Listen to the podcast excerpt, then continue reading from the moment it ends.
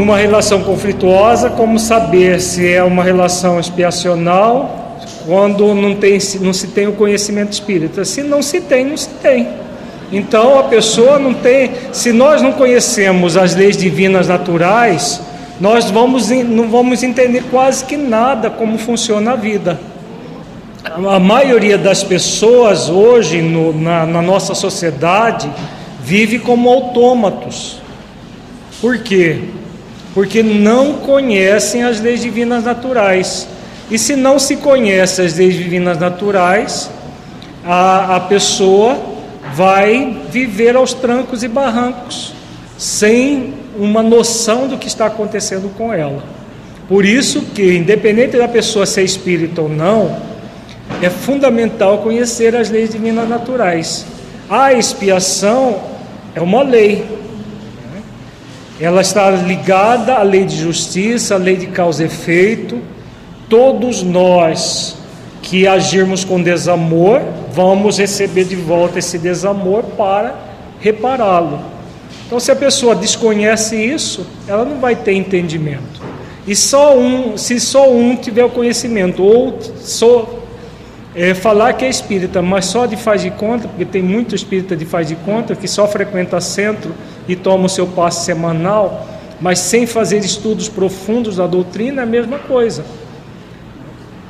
É, muita gente que deveria ter conhecimento profundo das leis divinas, porque está dentro de um centro espírita, não tem. Porque não aprofunda nas leis, no conhecimento das leis, que só é possível aprofundar a partir de um estudo reflexivo. Se a pessoa não faz esse estudo reflexivo, vai viver como um autômato, como todo mundo. Por isso é fundamental tomar conhecimento ativo das leis divinas e trabalhá-las dentro da nossa vida uma moça que engravidou aos 17 anos e se casou e o casamento não deu certo. Esse casamento estava programado. Isso, isso no início do século passado, muitas mulheres casavam aos 17 anos, 16, 17 anos, porque a expectativa de vida era de quanto? Era de 35, no máximo 40 anos. Então precisava casar cedo para dar, já dar tempo de ter os filhos antes de desencarnar. Diferente de hoje. Hoje, a expectativa de vida é de 80, 90 anos, vai aumentando cada vez mais, 75, 80 anos. Então, um casamento programado, ele é programado no mundo espiritual. Como que um, no mundo espiritual, os benfeitores vão programar uma gravidez aos 17 anos, fruto da imaturidade tanto do, do menino quanto da menina, nessa, né, uma menina moça nessa idade. Então é o que? É um outro tipo de casamento que nós não citamos aqui. O casamento acidental. O casamento acidental é aquele que surge numa situação como essa. Não era para casar, mas aí engravido e há uma pressão ainda para que ah, haja o casamento, e aí aquelas, aquelas criaturas imaturas se casam forçosamente. Por quê? Porque nós vivemos hoje numa sociedade permissiva, em que a relação afetiva começa com a relação sexual. E se a relação afetiva começa com a relação sexual, Podem surgir gravidezes indesejadas? Acontece aos centenas. Umas chegam a termo, outras são resolvidas, entre aspas, de que forma? Aborto. Aborto legalizado nos países em que ele é legalizado e aborto criminoso, como é o caso no nosso país se resolve, entre aspas, porque na verdade não é resolução de nada, é complicação, mas faz-se isso de uma forma assim quase que corriqueira. Mesmo no nosso país que o aborto é crime, as pessoas abortam aí adoidado nas clínicas clandestinas que existem para isso. Nos países chamados desenvolvidos, que o aborto é permitido, muitos deles, Isso é uma prática, é quase que usada como anticoncepcional. Mas por quê? Porque houve uma banalização do sexo. As relações afetivas começam com o sexo. Depois a gente vê se vai, vai ter relação de amor, de, de afeto realmente. E aí, nessa relação que é puramente sexual, acontece as gestações. Quando se casa porque houve a gestação, nem sempre o, o casal tem um compromisso em comum e tem maturidade para levar avante uma relação. Se uma relação conjugal é complexa para casais de 25, de 30, de 35, de 40 anos, imaginemos para adolescentes de 16, 17 anos, até de 13 anos que estão gerando, é, estão produzindo gestações e às vezes se casam por obrigação da família, por imposição da família, gerando tumultos e problemas sérios na própria relação. Aí outra pergunta, então esse espírito que reencarnou estava programado também para reencarnar? Se a, a, a própria gestação não estava programada, como que o espírito estava programado? Muitas vezes, no, no livro Trilhas de Libertação, de, de Filomeno de Miranda, tem um caso de um espírito que não estava programado uma reencarnação dele e que ele vem. Era o caso de uma moça que tinha um processo de histeria e para uma visão psicanalítica, histeria é falta de sexo. O psiquiatra, que era psicanalista e muito, muito espertinho, né? Ele falou que o problema dela era a falta de sexo. Como ela não tinha namorado, o que, que ele se propôs? A ser o terapeuta, literalmente o terapeuta. Então ele se propôs a fazer a terapia. A terapia era fazer sexo com ela. No próprio consultório ele se propôs a terapia, né, terapia entre aspas. E aí o que aconteceu? um espírito que estava, era um, na verdade não era nada de histeria, era um processo obsessivo, o espírito que estava induzindo todo o processo, atraído, porque como ela estava fértil, havia espermatozoide dando sopa, um óvulo é, maduro e um espírito ali, porque o espírito usou o próprio psiquiatra para fazer sexo também, porque também era era um espírito aproveitador, inimigo dela do passado. Na hora que ele estava é, usufruindo do sexo a três ali, ele foi atraído magneticamente pelo óvulo que foi fecundado e veio a reencarnar de obsessor para sua filho dela. Está programado isso, gente? Não. Agora, faz parte das leis divinas isso? Sim, porque é uma lei biológica. A reencarnação é uma lei biológica, não é uma lei moral. Se fosse uma lei moral, aí só com supervisões de espíritos superiores e tal. Mas é uma lei biológica.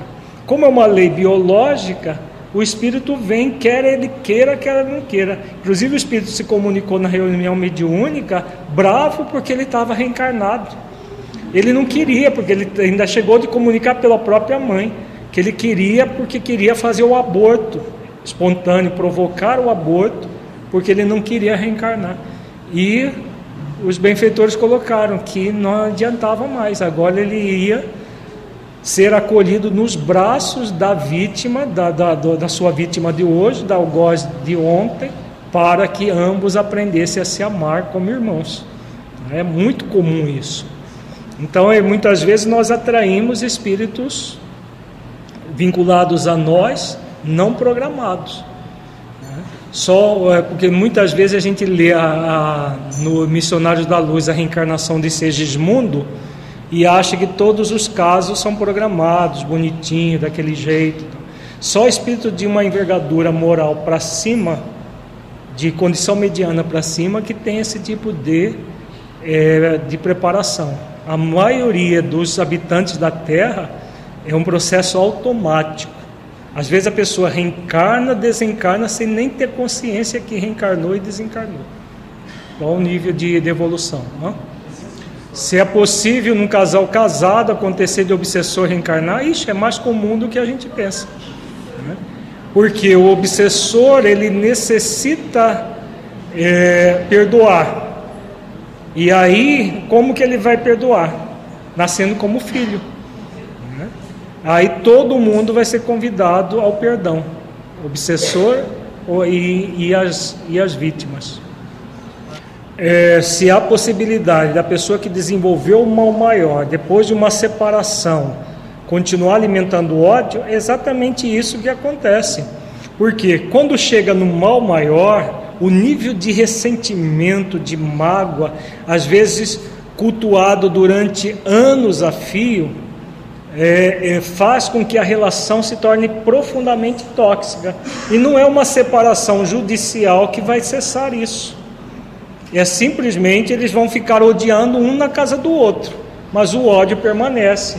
Por isso que a gente disse que é preferível, quando não há disposição de cultivar o bem maior, é preferível já ir para o mal menor, para evitar esse é, essa inimizade que só Deus sabe quando é que vai ser sanada esse nível de inimizade. É muito grave quando nós criamos o mal maior. Antigamente era muito comum por causa do tabu que se tinha em relação à separação. Hoje já não é tabu, mas muita gente, como é cômodo, vai empurrando com a barriga a relação, tornando aquela relação extremamente doente, tóxica. Então, se não há disposição para cultivar o bem maior, porque esse é o ideal, Cultivar o bem maior é cultivar os cinco sentimentos básicos. Pelo menos um cônjuge é necessário escolher fazer isso. Se um deles escolheu, a relação vai ser uma relação saudável, independente das condições do outro cônjuge. E esse é, esse é o caminho ideal. Se não for possível isso, o mal menor vai ser a solução menos traumática nesse momento mesmo quando há filhos pequenos. Que nós temos como terapeutas, às vezes é, recebemos pais de filhos pequenos um dilema: será que eu separo ou eu continuo até que os meus filhos fiquem grandes? E a relação está uma relação profundamente tóxica. O que nós recomendamos é o que as pesquisas demonstram. Os filhos de pais separados sofrem muito. Então, o mal menor o que é? É como uma bomba que se joga no seio da família. A bomba explode e manda estilhaços para todos os lados. Cada um recebe os estilhaços que e depois vai necessitar cuidar das feridas geradas pelo estilhaço.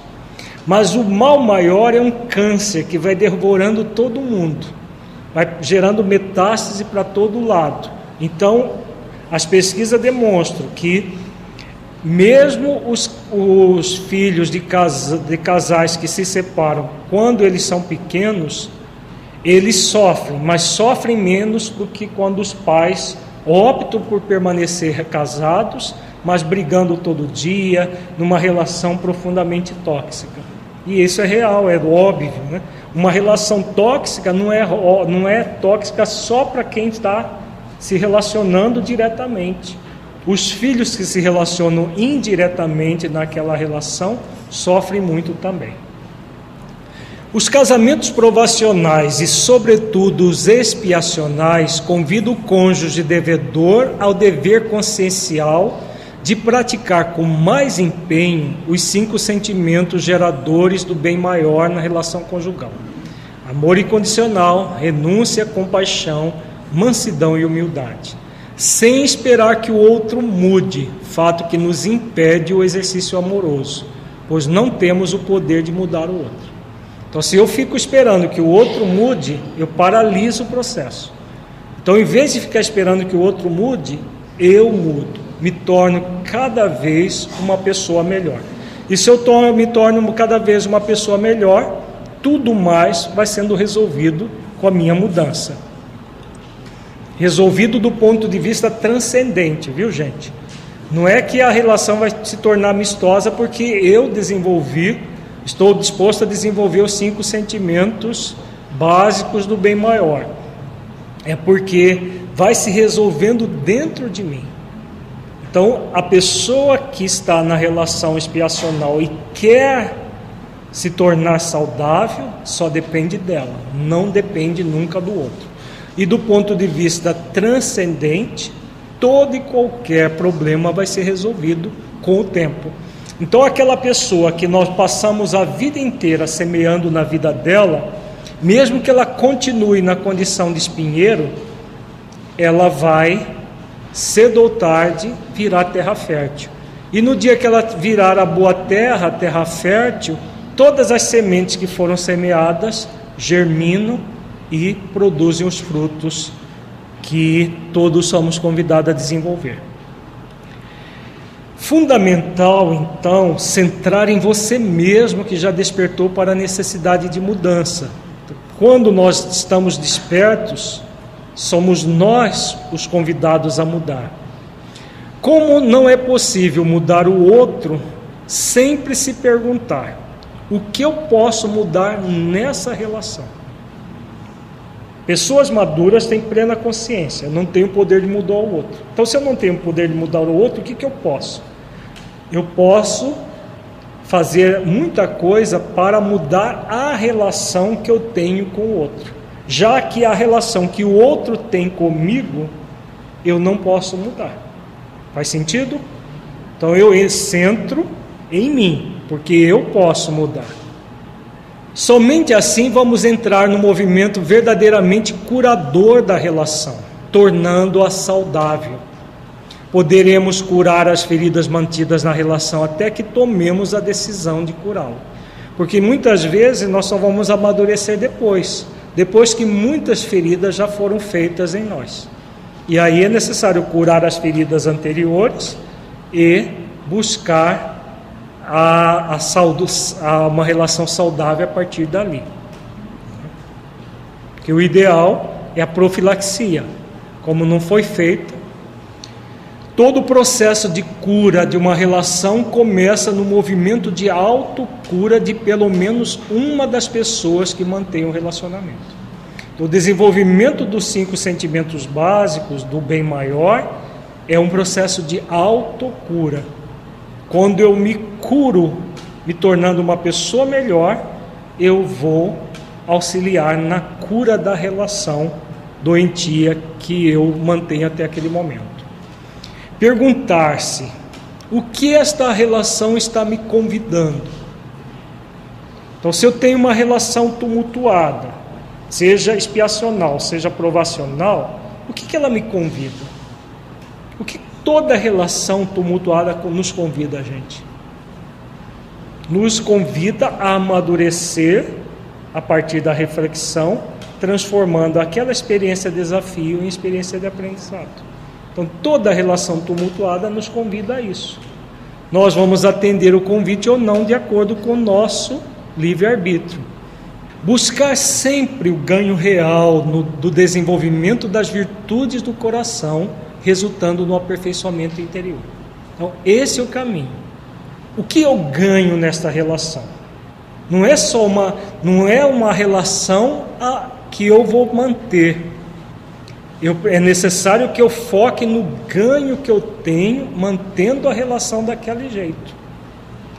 Quando, como diz Emmanuel, eu estou é, resgatando débitos que eu trago dentro da minha consciência.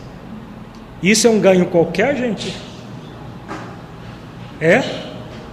Isso é o ganho de uma existência inteira. Se nós conseguirmos esse ganho, nós ganhamos a existência. Então, existem relações que, se nós fizermos esforços para mantê-la saudável, nós estamos ganhando a existência inteira naquela relação que nós mantivemos saudável. O foco no exercício do amor incondicional, renúncia, compaixão, mansidão e humildade é o de refletir sempre no bem que se está ganhando. Isso tornará a relação satisfatória, pois busca essa felicidade relativa possível na prática do dever consciencial. Então vejamos, se nós tivermos focado sempre no bem que está que estamos ganhando, apesar da relação ser tumultuada, no caso de muitos casamentos provacionais, ou de ser dolorosa, no caso dos casamentos expiacionais, ela é satisfatória, porque o nosso foco é no ganho obtido. E aí, esse ganho gera a felicidade relativa da prática do dever consciencial bem cumprido. É, o, é a condição para transformar a relação dessa forma numa grande oportunidade de crescimento interior. Agora, uma pergunta: realizar ações na direção do bem maior é fácil? Não é fácil. Porque o que é fácil? Casamento de novela e de contos de fadas. Esse é muito fácil. Acontece no final da história, no último capítulo. Ninguém conta depois o que, que aconteceu né? Depois que a, a bruxa vira, a, a princesa vira bruxa de novo e o, e o príncipe vira sapo de novo. O que, que acontece depois?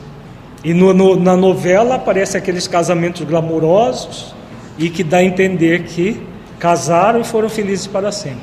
Quando o casamento surge no, no, no início da novela é assim, passa essa imagem. Quando é no início na novela, há traições, há é, separações, uma série de coisas. Mas quando é no último capítulo, nossa, aquela beleza que vai viver, vão viver felizes para sempre. É difícil também, gente? Não, também não, né? Já estão aprendendo. Também não, pois facilita a nossa vida e nos gera felicidade.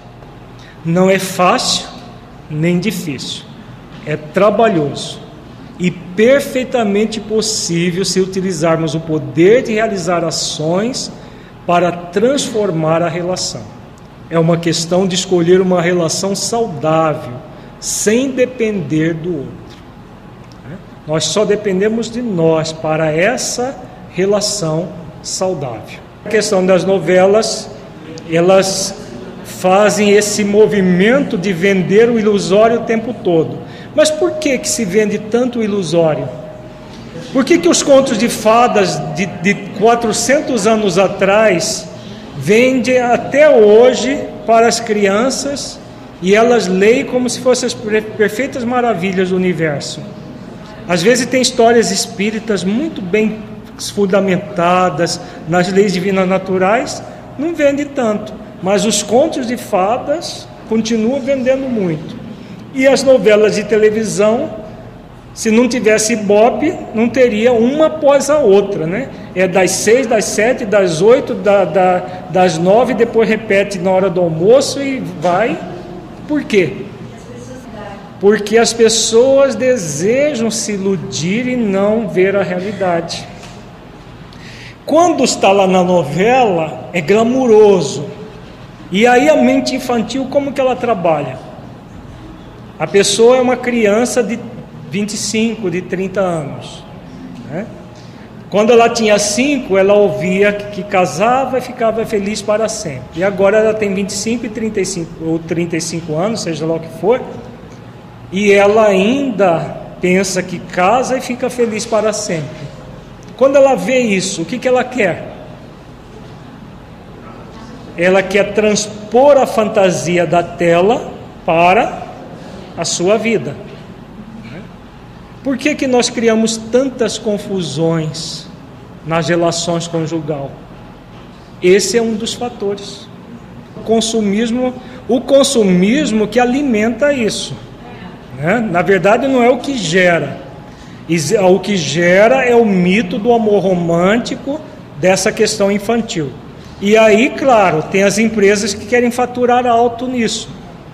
E aí elas faturam usando merchandising, uma série de coisas lá naquilo que é o mito infantil. Né? E esse mito é tão arraigado na nossa sociedade que hoje você vai numa banca de revista, o que, que você vê? Algumas coisas boas, mas a maioria é tititi, fofofó, é, é, é quem, é cara, é que mais? Sei lá, é contigo, é uma série de revistas de fofocas dos ídolos das novelas, do, da, da, e aí as pessoas não ficam satisfeitas em ver o ídolo lá na, na, na tela. Ele quer saber se o ídolo casou, se ele teve filho, se ele isso, se ele aquilo, como que está a vida dele, se está namorando, se não está. O que, que é isso? Um processo de autoalienação, que é próprio de uma sociedade de que forma? Superficial, materialista, utilitarista, hedonista, por que, que nós temos tanta doença individual e coletiva na nossa sociedade? Exatamente por causa disso tudo. Isso tudo é extremamente doentio. E se é doentio, no nível coletivo, é doentio no nível individual. E não é dessa forma que nós vamos encontrar situações saudáveis. Por isso a necessidade de se aprofundar nos valores da vida, aprofundar nas leis divinas naturais, porque aprofundando nos valores da vida, nas leis divinas naturais, nós vamos gradualmente nos elevar é, acima desse padrão superficial. E mais do que nunca, nós necessitamos de pessoas que se elevem para servir de modelos de conduta. Por isso que na nossa sociedade, quem não faz isso, como que ele se sente? Quem não assiste novela todo dia e, e fica lá numa, numa, numa cabeleireiro feminino, por exemplo? Como que se sente a mulher que não vê a novela da moda, que não está lá? Como que ela se sente? Se sente uma ET, né? uma pessoa do outro mundo, uma pessoa alienada. Olha como é interessante, né? Os alienados se sentem por dentro de tudo. São os reis da cocada preta. Os que estão buscando crescer são os alienados. Agora é necessário o quê? Uma autoconfiança para que nós possamos realmente numa rodinha de cabeleireiro falar, olha, eu não costumo assistir isso aí, eu costumo ler essa literatura assim assim, eu costumo meditar nas leis divinas. A pessoa vai levar um susto. Mesmo que os outros nos achem loucos, é necessário dar o testemunho. Então, qual é o testemunho do cristão do século 21? É exatamente esse. O cristão lá do primeiro século, o testemunho dele era enfrentar leão. Hoje o testemunho é enfrentar uma roda de fofoca no cabeleireiro, né? é, a, a, a, roda dos homens falando é, das mulheres que eles se fizeram sexo, que, e aí o outro lá não faz aquilo e vai se sentir é, ET no, no meio dos outros, mas vai é necessário afirmar-se, colocar-se, porque nós necessitamos, segundo o Dr. Bezerra, nesses dias tumultuados, de cristãos decididos o que é ser verdadeiramente cristão? É ser diferente e pagar o preço por ser diferente. Numa rodinha de pessoas é afirmar que você não bebe e não se sentir mal por isso. Os outros que é que devem se sentir mal, porque enche a cara, ainda pega o carro e sai matando os outros. Eles que deveriam se sentir mal. E eles se sentem normais, e quem é normal se sente anormal. Né? Faz sentido uma coisa dessa? Não faz. Mas é a, é a sociedade que nós vivemos totalmente com valores falseados. Tá? Em relação ao outro, você vai ter respeito total. É o resultado da mansidão e da, da, da compaixão. Porque essas pessoas são dignas de quê? De repreensão ou de compaixão? São dignas de compaixão. Então a compaixão faz com que você é, tolere até a superficialidade do outro, mas você não aceita, não se aceita superficial como é o outro. O grande problema não é o outro, é nós fazermos de conta que somos iguais ao outro para ser aceito no grupo. Então eu vou, ah, deixa eu comprar caras, porque senão na próxima vez que eu for no cabeleireiro, pronto, eu não vou ter nem assunto. Aí compra caras e fica lá careando a caras e deixando os estudos profundos que você é convidado a fazer. Depois a sua consciência não vai não vai aceitar desculpa. Ah, mas eu li tantas caras para poder é, falar, conversar lá no salão. Né? Então esse é o que é um problema. Né? Nós estamos brincando, mas é, esse é o problema de você ser mais um na multidão. Você não tem nada a ver com a multidão. Você tem a ver com você. Então, se você busca crescer, você aceita o outro que não quer crescer, mas nem por isso você vai conivir com ele. Você sabe que aquilo é um problema, é uma futilidade, é viver de forma superficial, mas você não pode ser profundo pelo outro. Você só pode ser profunda por você mesma e mais ninguém. A pessoa que começa a ter medo do casamento e vai para o celibato, no celibato está lá muito claro no livro dos Espíritos. Quando é que o celibato é válido? Quando a pessoa no celibato, que vem programada no mundo espiritual, tem o seu celibato para poder ser mais útil à coletividade. E aí o casamento não está na programação de vida dessa pessoa e ela usa de todos seus a sua energia, de todos os seus recursos para oferecer oferecê-los à humanidade como um todo. Só nessa condição. Porque muita gente, hoje em dia, foge do casamento, sim. Mas mantém as suas relações aqui, acolá, continua do mesmo jeito, é, a relação passa a ser uma relação sexual e não uma relação afetiva.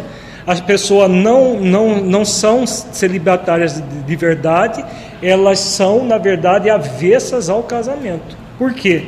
porque ela não quer passar pela experiência desafio. Aí é cômodo, né? A pessoa vive como se fosse casada. Ela tem, ela usufrui de sexo, ela usufrui de companhia quando ela quer, mas as, a, a, o, o desafio da convivência em conjunto, com todas as questões da vida em conjunto, ela não quer viver. Então, isso o livro do Espírito fala muito claro é fruto do egoísmo e do egocentrismo. A pessoa está incorrendo em graves débitos perante a própria consciência, porque isso não está, não faz parte das leis divinas naturais. É o culto ao ego, ao egoísmo, isso. Hoje em dia, tem só um comentário, muitos jovens hoje já pensam em, em não casar, exatamente por causa dessa inversão de valores que nós estamos vivendo na sociedade. A casar para quê? Se a gente faz sexo fácil com qualquer um que quiser. Né? Antigamente as pessoas tinha gente que casava para fazer sexo de graça, né? Porque se não, se não fosse pelo casamento seria pago. Né? Joana coloca isso que muita, muitos casamentos antigamente era para ter sexo de graça. Hoje nem precisa pagar, né? As pessoas fazem sexo aí doidado, sem casamento, sem nenhum compromisso e aí começa a, inversão de valores vai se ampliando cada vez mais. E aí, claro, se o casamento é uma experiência desafio, que vai pedir do, do, do daquele que está casando todo um esforço de renovação, e as pessoas que não querem fazer esforços preferem não casar. Mas isso por quê? Porque nós estamos vivendo uma fase de profunda doença social. Tudo isso que nós falamos em relação aos meios televisivos tem a, gera influência nisso, exatamente pela doença social que vivemos. Se a pessoa que não se casa pode ser provacional, pode, a pessoa que não valorizou uma relação no passado, pode escolher não se casar, permanecer solteira mas aí ela não vai ficar trocando de parceiros ou tendo relacionamentos a torto direito como se ela fosse. Entendeu? Ela vai permanecer no celibato como um processo de expiação, normalmente, não de provação. Né? Mas normalmente não é esse o caso. Nos casos que o que está no livro dos Espíritos são casos das pessoas que aceitam voluntariamente não se casar para servir a humanidade. Né? Esses que são os casos normais e que são é, relativamente até comuns em algumas pessoas. A pessoa que não, não encontra a parceira ou a parceira adequada, porque normalmente são as pessoas que estão buscando o homem ideal ou a mulher ideal. Onde está o homem ideal e a mulher ideal? Buscando também, por sua vez, o homem e a mulher ideal. Nunca se encontram, porque eles não existem. então o homem ideal está buscando a mulher ideal e a mulher ideal buscando o homem ideal. Só existe na imaginação de cada um Vai encontrar algum dia? Aí nunca encontra, aí nunca se casa. É a superficialidade do mesmo jeito. Então, para concluir esse assunto, vamos ver só um resumo, uma experiência desafio chamada casamento, que nós teremos três opções. O mal maior, que é o relacionamento extremamente doentio, repleto de mágoas e ressentimentos.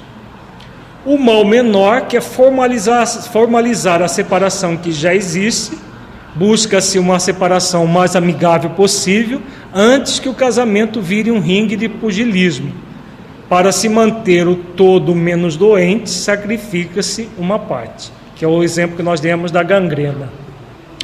E o bem maior, a partir da escolha consciente de permanecer na relação, fazer exercícios de amor, renúncia, compaixão, mansidão e humildade, para que, mesmo que o outro cônjuge ainda esteja em uma posição de imaturidade, ela seja saudável. Então, no casamento, tanto expiacional quanto provacional, a única forma de se manter o bem maior é, é dessa, desenvolvendo os cinco sentimentos básicos do bem maior, que é o amor, renúncia, compaixão, mansidão e humildade. Perfeitamente possível de ser desenvolvido. Vamos ver agora um assunto que tem tudo a ver com esse anterior. É o exercício do poder no relacionamento conjugal. Todas as relações interpessoais, elas são relações de poder, todas. O grande problema é que nós usamos muito mal o poder, muito mal. E por causa desse abuso do poder, até tem gente que tem ojeriza a palavra poder. Falou em poder, a pessoa já sente um arrepio, porque ela acredita que o poder é ruim. Não é. O abuso do poder que é ruim. Nós vamos ver como funciona. O relacionamento é saudável quando as pessoas são maduras que é raro, ou desejam amadurecer, que é o mais comum. Então a pessoa não é madura, mas deseja amadurecer, deseja crescer, se tornar melhor. É o que a maioria dos do casamentos pode acontecer. A renúncia do esposo da esposa ideal, superando-se definitivamente o mito do, do relacionamento romântico, fácil e sem nenhum esforço dos príncipes e princesas encantados dos contos de fadas. As pessoas abolem isso definitivamente da sua vida. Na relação conjugal saudável, temos duas formas básicas a serem desenvolvidas com esforço e dedicação. Vejamos as funções é, básicas. A primeira é a função colaborativa e a segunda, a função sugestiva. Então, vejamos como funciona a função colaborativa. A função colaborativa convida cada cônjuge a colaborar com o outro no seu processo de evolução. Cada um exercita o seu poder de realizar ações de transformação da própria vida, laborando o seu próprio processo e colabora com o outro. Como funciona isso? Todas as relações familiares são colaborativas, porque nós renascemos em conjunto para laborar, para trabalhar a nossa própria evolução. Ninguém pode fazer isso por nós, só nós mesmos. É um processo individual e intransferível. Agora, o que, que nós podemos fazer com o outro? Colaborar. O labor é do outro. Eu colaboro com o outro, pontuando questões para que o outro reflita, é, orando pelo outro, visualizando positivamente coisas boas para o outro. São várias formas de colaborar. Quando nós abrimos mão do cônjuge ideal, nós vamos buscar elementos dentro de nós mesmos para colaborar com o outro. Então, é muito comum, por exemplo, na relação conjugal, as pessoas terem movimento não de colaboração, mas de imposição. E quando o outro não muda, o que, que acontece com o mandão? Ele fica angustiado, ele fica perturbado. E quando nós nos angustiamos, nos perturbamos, que tipo de energia a gente emite? Uma energia deletéria, uma energia tóxica. Essa energia fica só com a gente? Ela é irradiada em todo o ambiente onde nós estamos. Se eu estou pensando no meu cônjuge de uma forma angustiada, o que, que eu estou irradiando para ele? Essa energia deletéria, essa é energia tóxica que vai até o outro. E aí o que, que vai acontecer com o outro? Vai ficar lindo e fagueiro, bem melhor por causa dessa energia? Ele vai, se ele estava mal, ele fica pior. Se ele estava pior, ele vai virar um horror. E assim você vai, vai mandando energia. Isso é colaborar? Colaborar é você elaborar o seu próprio, o seu próprio esforço. Então, o que, que você pode? Acerenar o seu coração. Se você acerena o seu coração, você realmente vai colaborar com o outro. De que forma? Pontuando, se for possível, orando, sempre será possível, visualizando positivamente, sempre será possível. E aí você cria uma energia colaborativa para auxiliar o outro a se mudar, a modificar. Aí muita gente, ah, mas não adianta nada, eu já tenho 10 anos que eu oro para que ele trace, ele continua do mesmo jeito. Você é semeador ou você quer ser colhedor? Se nós quisermos ser colhedores, você ora 10 anos, daqui, daqui a 10 anos quer colher todos os frutos semeados. Não é assim. É colaborar. Quem vai fazer o labor é outra pessoa. Se ele não tiver, tiver disposto a fazer o labor nesta existência, e aí? Você desiste? Já, já, já esgotei o meu, meu tempo de orar. Deixa de, para de orar. Se Jesus pensasse assim, o que, que aconteceria com a humanidade?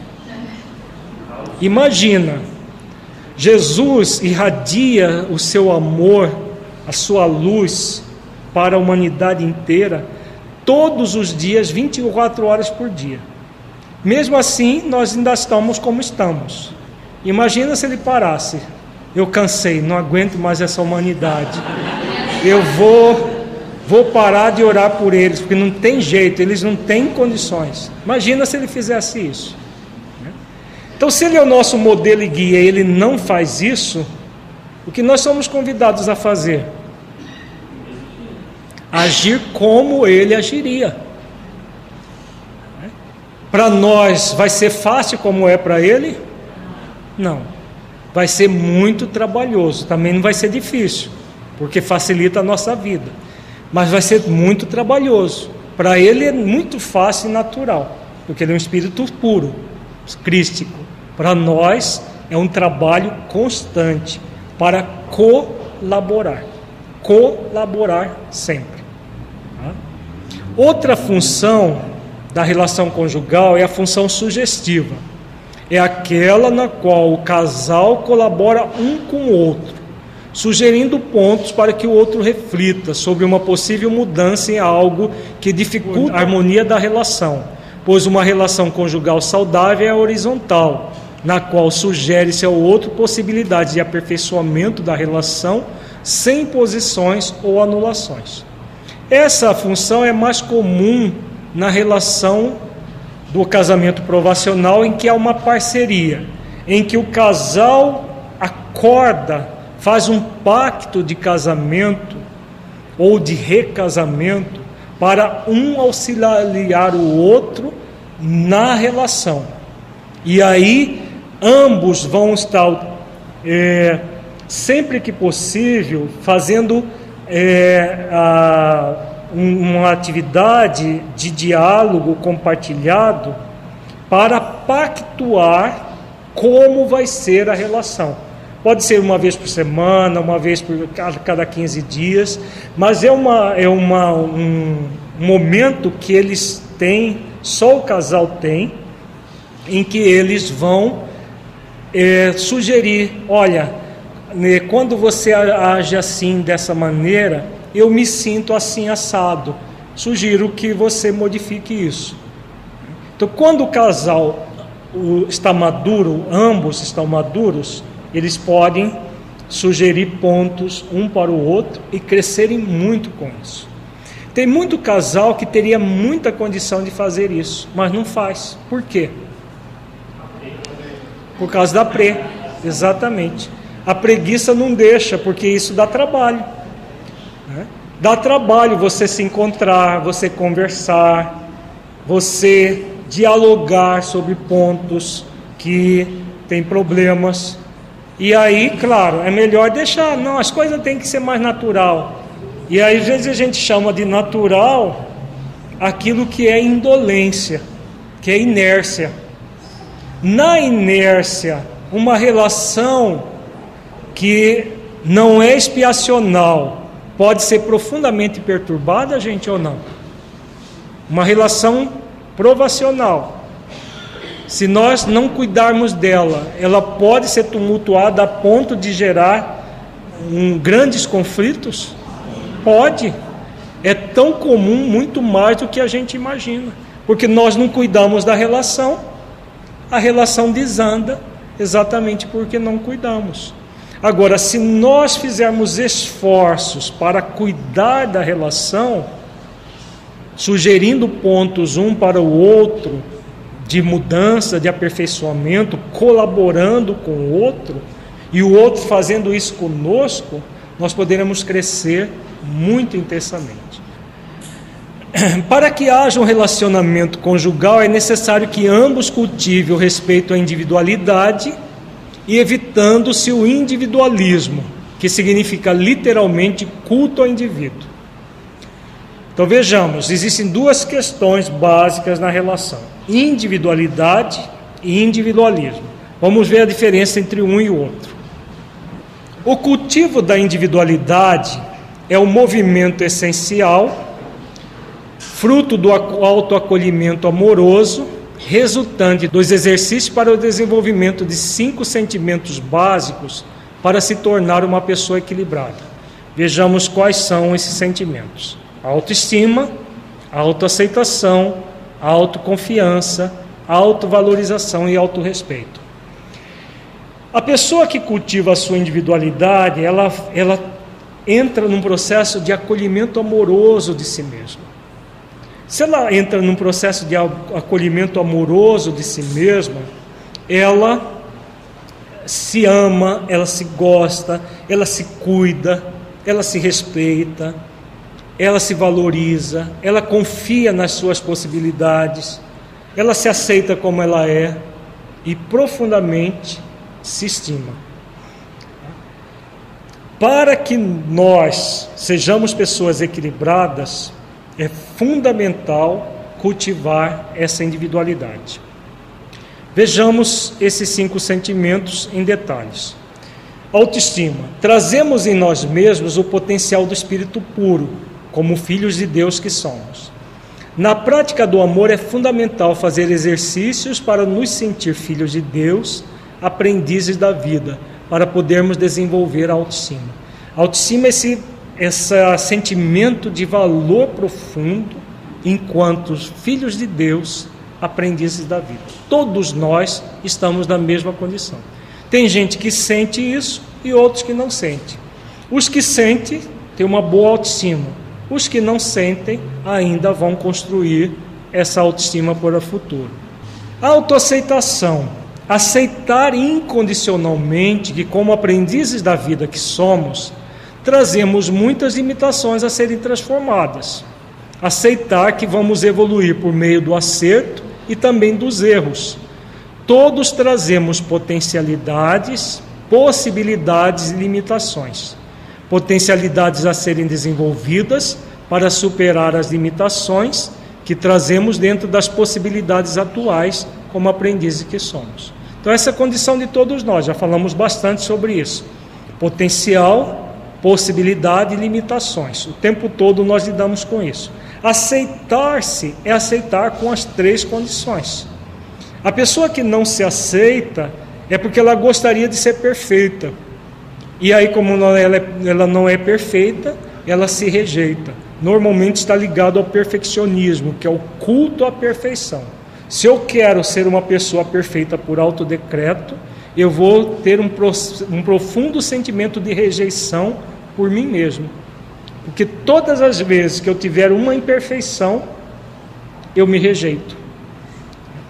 A pessoa que se vê como aprendiz, todas as vezes que ela perceber uma limitação, ela se acolhe e aprende com aquela limitação.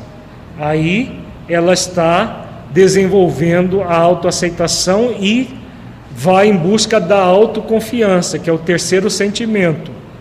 Autoconfiança é confiar incondicionalmente nas possibilidades de superar as limitações, vendo toda experiência aprendizado, agradável ou desagradável, como uma dádiva da vida para poder aprender, desenvolvendo a capacidade de autotransformação. Buscar sempre agir acertadamente, admitindo a probabilidade de que há possibilidade de ocorrerem erros, fazendo sempre exercício de confiança na vida em Deus. Então a autoconfiança será aquele sentimento que eu confio que eu posso mudar. Eu posso me transformar numa pessoa melhor, não por autodecreto do perfeccionismo, mas por um processo de aperfeiçoamento gradual. Sempre que errar, eu transformo aquele erro numa oportunidade de aprendizado. Quando acertar, eu sigo em frente. Sigo em frente. Então, todas as vezes que nós formos desenvolver uma ação, nós vamos buscar acertar. Porque quem é que gosta de errar? Ninguém gosta.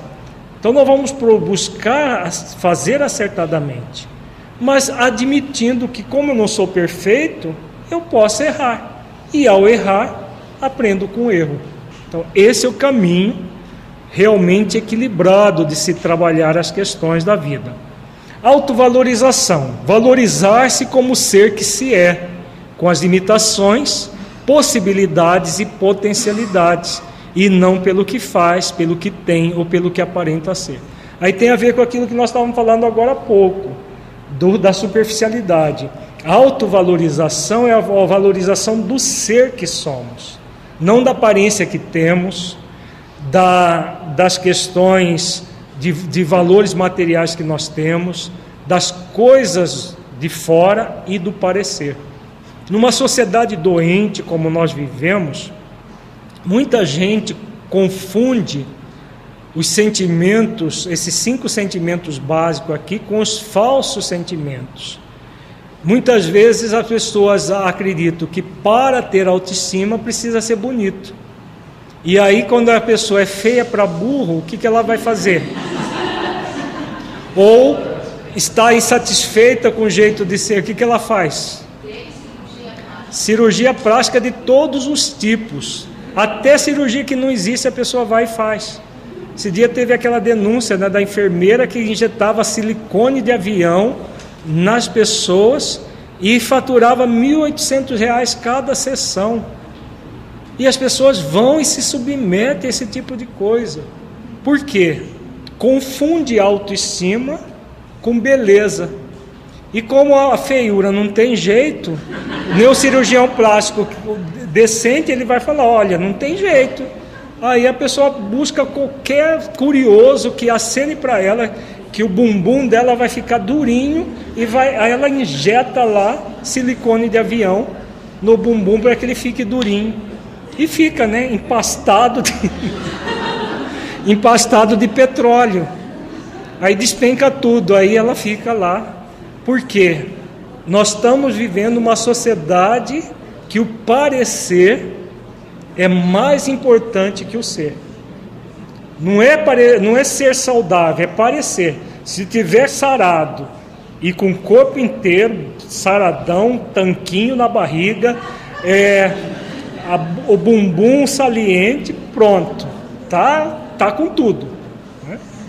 Se for barrigudo, careca, feio, e coitado de mim, né? Não tem jeito.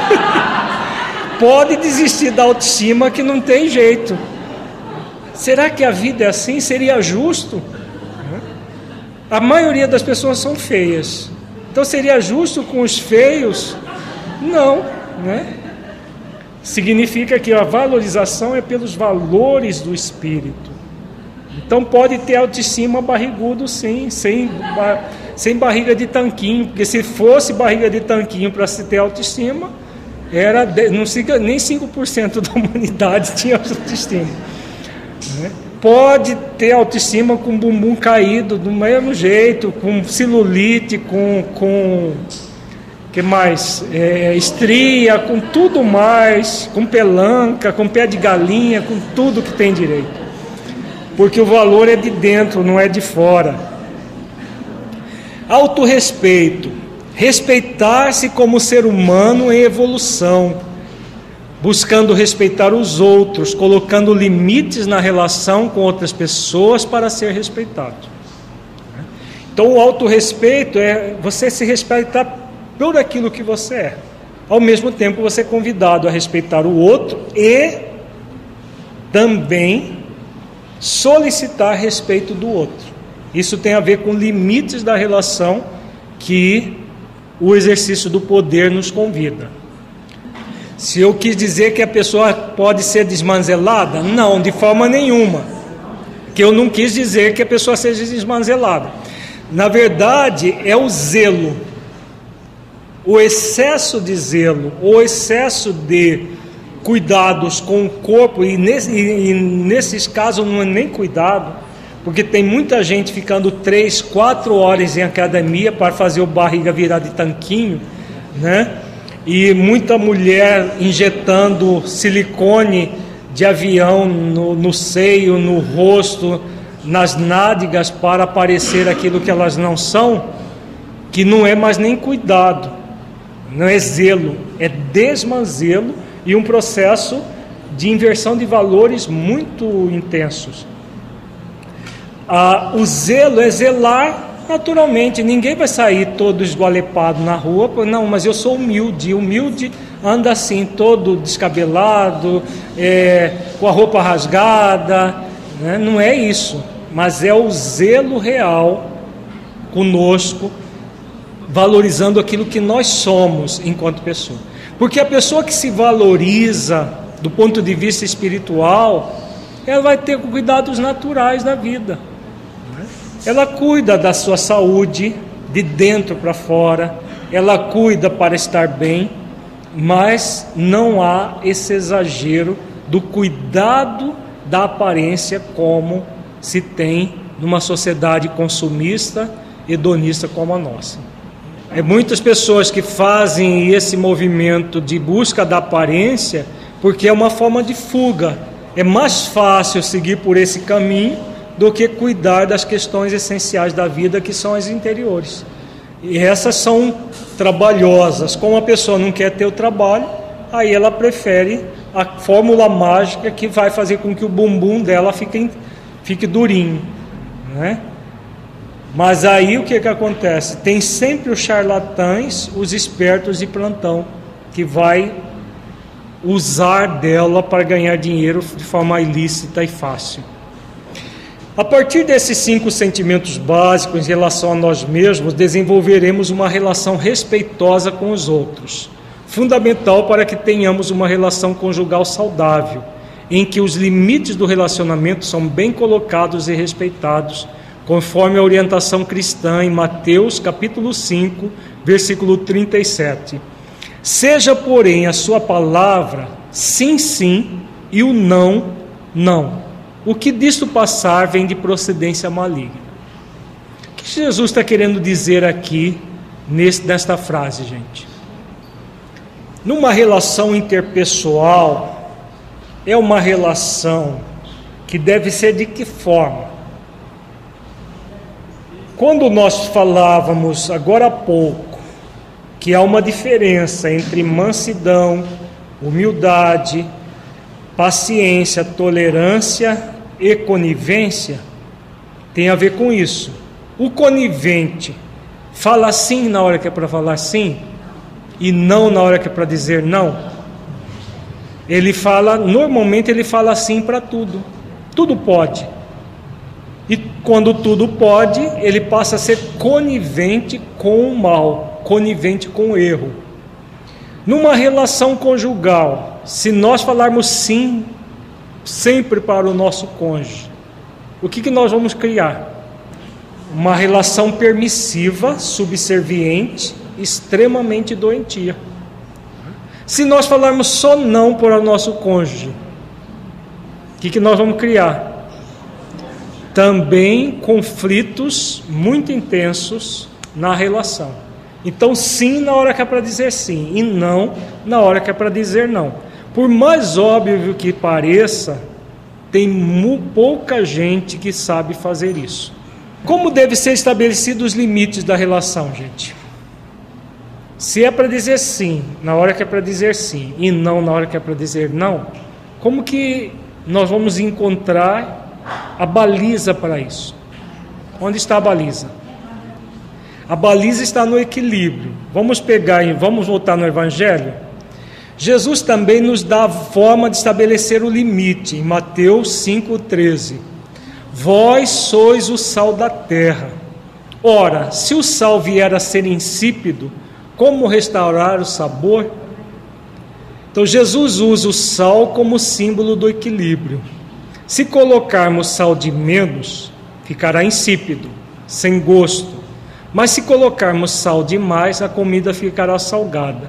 Então, o sal só vai ser benigno quando estiver sendo usado com equilíbrio, nem de menos, nem de mais. O limite é uma prática de equilíbrio por excelência. Uma relação sim na hora que é para dizer sim e não na hora que é para dizer não. Como que nós vamos saber quando que é para dizer sim e quando que é para dizer não? Com um bom senso, usando o equilíbrio. E aí é, esse símbolo do sal é muito interessante.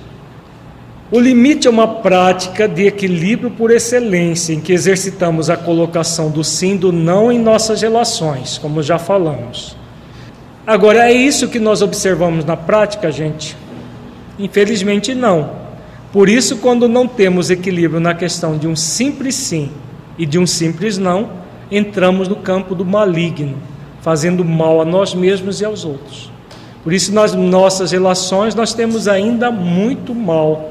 Porque na questão de um simples sim, de um simples não, nós temos dificuldades de colocar então, criamos um mal, criamos uma relação maligna, exatamente porque uma coisa bem óbvia e simples, nós não queremos nos esforçar para lidar. Então, se a baliza não é o, se aquilo que está sendo posto nos faz bem, na verdade a baliza é o fazer aos outros aquilo que gostaríamos que fosse feito a nós, sempre. Agora, quando a questão do tempero, do, do sal que Jesus fala, é para que nós tenhamos bom senso e busquemos o equilíbrio. Se nós estamos desequilibrados, não tem como o desequilibrado estar em equilíbrio. Se ele está desequilibrado, mas é um desequilíbrio. Então, nós somos convidados a utilizar no nosso bom senso e do, do é, da, da nossa reflexão para estabelecer limites na relação de forma equilibrada. Nós vamos aprender como fazer isso na prática aqui agora. Por mais óbvio que pareça, ainda existem poucas pessoas que dizem sim na hora que é para dizer sim e não na hora que é para dizer não, como já comentamos. Os limites poderão então ser de três tipos: rígidos, difusos ou equilibrados. Vejamos como é o limite rígido. O limite é rígido quando predominam os sentimentos de onipotência, prepotência, autoritarismo, individualismo, autoanulação, agressividade e imposição. Vejamos que são todos sentimentos egóicos que perturbam a relação. Onipotência, prepotência, autoritarismo, individualismo, autoanulação, agressividade e imposição. Como que funciona? A característica mais marcante dessa rigidez é o individualismo, que é um movimento egóico, fruto do egoísmo e do egocentrismo, que está centrado na exaltação de si mesmo e na rejeição dos outros. O individualista é aquele que ele acha que ele é melhor, ele é mais capaz, ele é mais inteligente, ele é mais tudo do que o outro.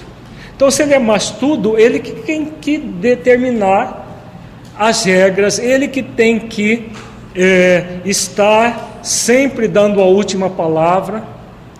Isso vai funcionar numa relação conjugal, gente? Vai gerar conflitos sérios na relação. O individualista traz em si mesmo uma baixa autoestima, sentimentos de inferioridade, impotência e insegurança, que comumente estão disfarçados por meio de dois sentimentos: onipotência e prepotência. Parece né, que o individualista é uma pessoa muito segura de si, muito confiante, mas só parece porque no fundo, no fundo, ele tem uma baixa autoestima muito grande, sentimento de inferioridade, de insegurança muito grande. Que ele, des, ele disfarça isso agressivamente, ele disfarça com a onipotência e a prepotência. A onipotência ele pensa que pode tudo, e a prepotência ele força é, as coisas para ser como ele gostaria. No sentimento de onipotência, a pessoa pensa que tem um superpoder capaz de fazer as escolhas e viver a vida pelo outro. A pessoa onipotente, consciente ou subconscientemente, idealiza-se mais inteligente e mais capaz do que os outros. Então, se ele é mais capaz, ele que vai determinar as coisas como devem ser. A onipotência nada mais é do que a prática do individualismo, na qual a exaltação de si mesmo, eu sou melhor, penso melhor, eu sei das coisas, você não sabe. O individualista está sempre dando lição de moral para os outros, falando que os outros podem ou não podem fazer. Tá? Isso é comum na relação conjugal? Como é, né? Na relação de pessoas imaturas, é muito comum essa postura individualista. Como não passa de um processo ilusório em si mesmo, está sempre associada à prepotência, que se caracteriza pelo uso da força física ou do poder psíquico, ou por ambos, sobre o outro que é subjugado, fazendo com que esse se autoanule para atender às suas vontades. Então, como o individualismo e a onipotência não passa de um processo ilusório, ele pensa que tem um superpoder, ele pensa que ele é melhor, e no fundo, no fundo existe uma insegurança muito grande, o que, que ele vai usar? Que tipo de poder ele vai usar? O da força. Da força bruta ou da força intelectual. Nos homens é mais comum a força bruta. Ameaças e é, veladas ou diretamente, força bruta. E nas mulheres, a força intelectual. A mulher manipula o homem para onde ele, ela quer ir, ele, ela leva quando ela tem esse movimento de onipotência e de prepotência. E ele pensa que ele, muitas vezes pensa que ele que está decidindo as coisas. Vocês assistiram o casamento grego? Quem assistiu Casamento Grego? É um filme fantástico, muito bom. No casamento grego, a, a senhora a matriarca lá, né, tá lá é, a filha querendo alguma coisa e o pai dela não dava o braço a torcer porque tinha que ser do jeito dele. Na cultura grega, quem dá a última palavra é o marido. Então, o que, que a, a, a, ela fez? Ela deu um jeito de fazer com que ele acreditasse que ele estava tomando a decisão, mas as ideias todas foram dela. Né? Mas o que é interessante é o que ela fala para a filha. É, ela fala: Minha filha, aprenda uma coisa. O marido sempre é o cabeça da família, mas a mulher é o pescoço. E o pescoço leva a cabeça para onde quer. É bem a forma das mulheres agir. Ela só o pescoço a cabeça vai para onde ela quer. Por isso o individualista tem alta dose de exclusividade, porque se sente o tempo todo sendo invadido em sua intimidade, devido aos sentimentos de inferioridade, baixa autoestima e insegurança, que ele disfarça com os sentimentos de pseudo-superioridade, arrogância, onipotência e prepotência, reagindo, invadindo a individualidade do outro. Então, o individualista, o que, que ele quer? Ele quer excluir o outro. Ele não tem um movimento inclusivo. O movimento dele é exclusivo. Ele pensa e todos os que não pensam como ele precisam ser excluídos. Se não quiserem se adequar ao jeito dele. Se quiserem, a pessoa pode ficar autoanuladinha, como se fosse uma vaquinha de presépio, do lado dele, mas fica. Aí ele inclui, mas é inclusão mesmo? Se eu mando, você tem que obedecer, quer você queira, quer não queira, é inclusão? Você está comigo realmente? Não está. É o que acontece com o individualista. Esse movimento interno leva-no a se excluir dos relacionamentos por causa da prevenção que mantém o tempo todo contra os outros. Ele desconfia de tudo e de todos, pois tende a projetar nos outros sentimentos que são seus. O que, que acontece de fato com o individualista, gente? É uma pessoa feliz? É uma pessoa de bem com a vida? É uma pessoa que sofre muito o individualista, onipotente, prepotente, ele sofre muito. E ele disfarça esse sofrimento dessa forma, exacerbando no individualismo, na prepotência, na onipotência, criando um círculo vicioso, uma verdadeira roda viva, que ele fica dentro dela. Se ele sofre de conflitos existenciais ou de insatisfação perante a vida, qual a diferença de uma coisa e outra? Tudo ao mesmo tempo são é, o sofrimento existencial. Ele não se acha, ele não se encontra amorosamente. Ele não se acolhe. Como ele não se acolhe, ele projeta isso no outro. Todas as dificuldades dele no outro. Vejamos agora a autoanulação. É uma reação ao individualismo.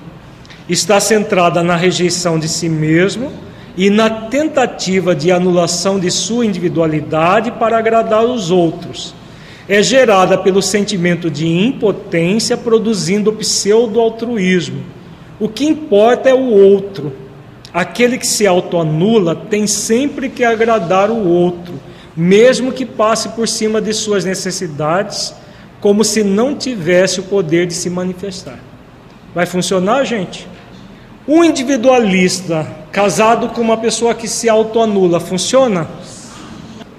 funciona para manter o casamento morno. Agora, o casamento fica morno e produz grandes insatisfações, principalmente na pessoa que se autoanula. Por que, que hoje tem acontecido separações depois de 40, 50 anos de casado? Exatamente porque esses casamentos funcionavam, de antigamente funcionava assim. Era uma parceria de um individualista mandão ou de uma individualista mandona com uma pessoa autoanulada do outro lado. Cedo ou tarde, um deles vai cansar. E normalmente, antigamente, cansava e a morte que resolvia, né? Como se a morte fosse algo que resolvesse alguma coisa. Na verdade, transferia para o mundo espiritual aquilo que não se trabalhava no mundo físico. Hoje em dia, as pessoas já não querem mais se autoanular. E aí é o casamento de dois individualistas. O que, que acontece? Imagina dois individualistas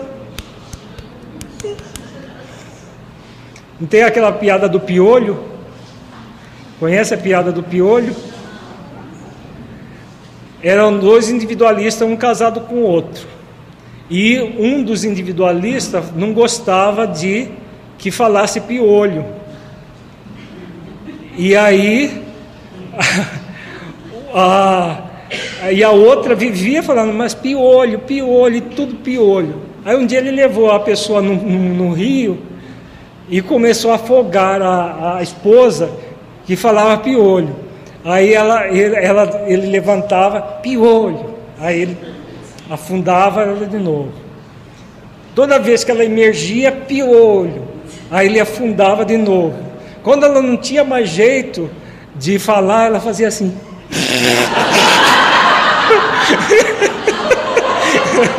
Morreu fazendo assim.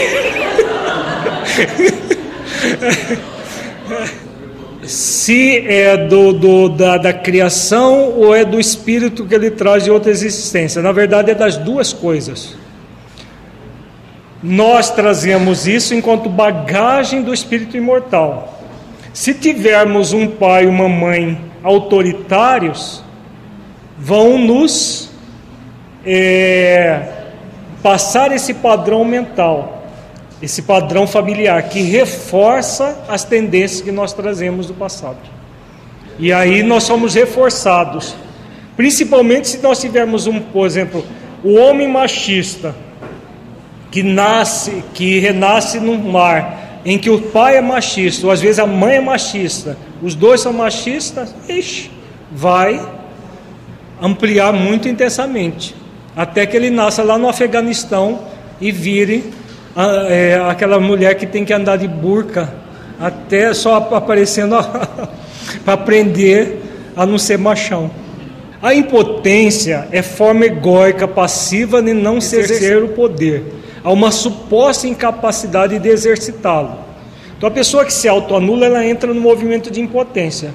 Eu não posso fazer nada, eu não sou capaz de nada, não consigo nada porque afinal ele que quer, ela que quer assim. Se eu falar qualquer coisa, vai dar briga. Aí a pessoa entra nessa suposta incapacidade. Por que suposta? Ela, é ela não é incapaz de fato. Na verdade, ela não quer fazer o esforço para ser capaz, por causa da preguiça, da pre. Né? Acredita-se incapaz de exercer o direito de preservar a própria individualidade. E aí ela deixa que o outro invada a sua individualidade. Outra forma de impotência que é muito comum é acreditar que os outros têm um poder sobre nós. Meu marido me deixa irritada. Minha mulher me faz sentir um idiota. Você me deixa triste. Já ouviram falar dessas frases? Já falaram alguma vez? Será que, será que o outro tem o poder de criar um sentimento em nós? O que vocês acham?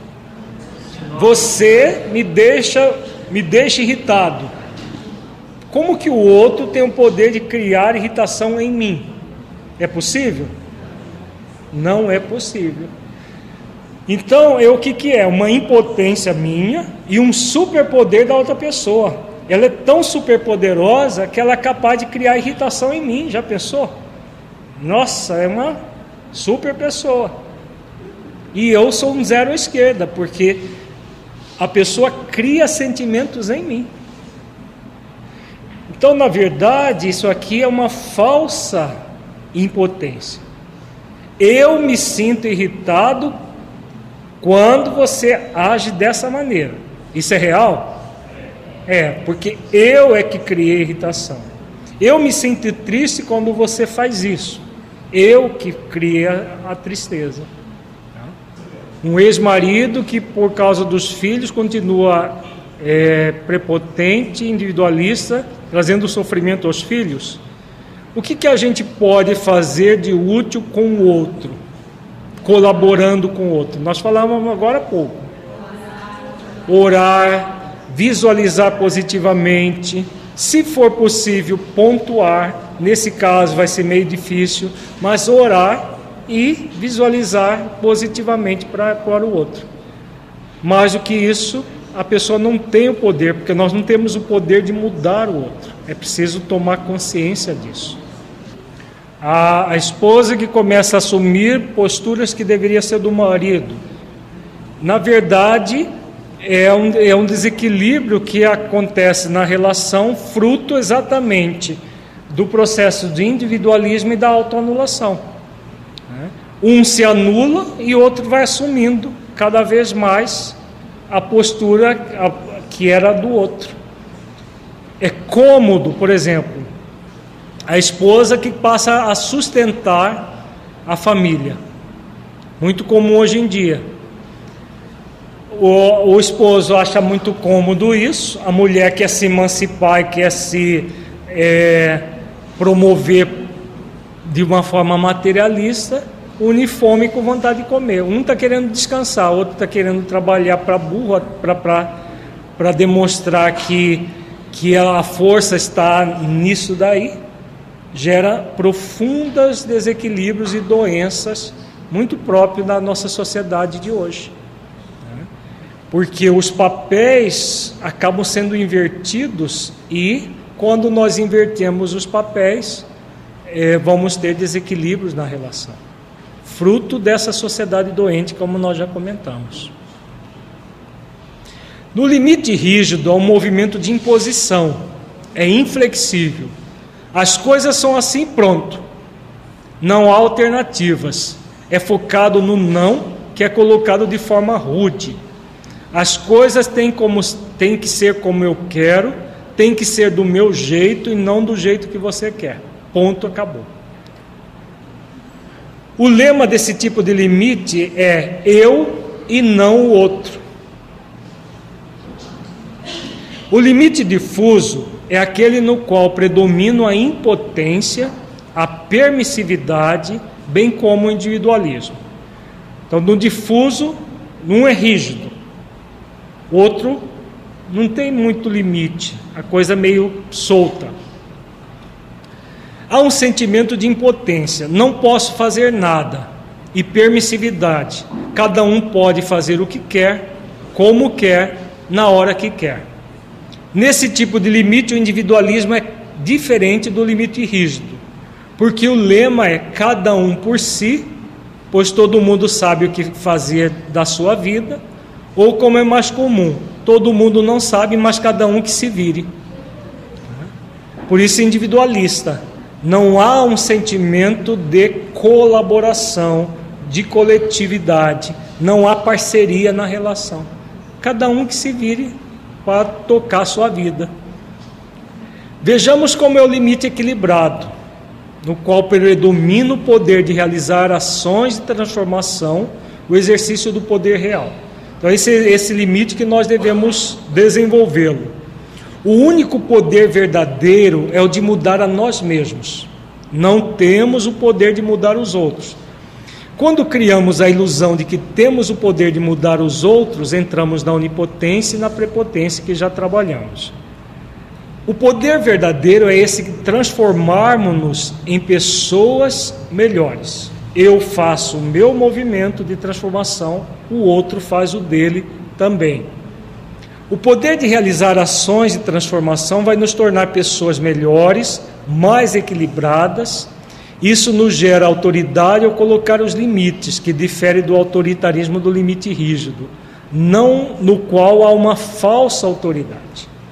Então, o verdadeiro limite é aquele que eu coloco de uma forma coerente, com autoridade, porque eu me esforço para respeitar o limite da relação com o outro. E aí eu eh, peço que o outro respeite em relação a mim. Então isso gera autoridade na relação. A pessoa está buscando se melhorar e ela busca colocar isso ao outro com equilíbrio. Aquele que se ama coloca limites na relação dessa forma, pois é uma pessoa que se esforça realizando as transformações que necessita. Por isso tem autoridade. Não é a pessoa perfeita, mas é a que busca se aperfeiçoar. Estamos muito distantes da perfeição. Somos pessoas que trazemos ainda muitas, muitas limitações e, pelo reconhecimento das mesmas, fazemos esforços para nos aperfeiçoar. Então a pessoa sabe quem ela é, sabe quem é o outro e faz esforços para, nessa relação com o outro, estar o melhor possível. A autoridade está centrada, portanto, no esforço que a pessoa faz para dominar as suas más inclinações. Isso é poder de realizar ações de transformação. Somente assim é que terá autoridade para falar. Sim, sim e não, não. É não ou sim porque existe um motivo plausível, justo. E não sim ou não sem sentido ou de forma autoritária e rígida. Não é válido em qualquer relação, mesmo relação pais e filhos, falar não sem um motivo justo. Na relação conjugal, que é uma relação horizontal, muito menos.